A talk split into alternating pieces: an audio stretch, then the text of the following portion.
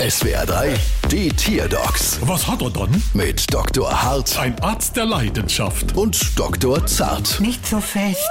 So, was haben wir dann? Es ist ein Kamel. Und was hat es dann? Es will größere Höcker. Oh, ein Hackerangriff. Mach mal laut. Hm, mach mal leise.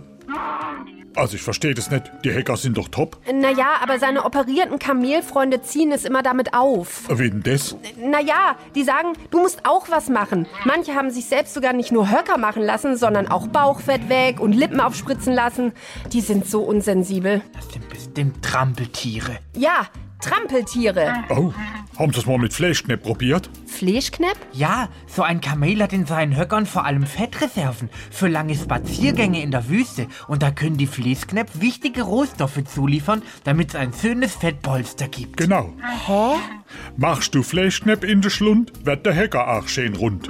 Und schön prall. Und das klappt? Ah ja, und was noch prall gefühlt gehört, ist unser Kass. Da, 650 Euro. Brauchst du Quittung? Bald wieder. Was hat er dann?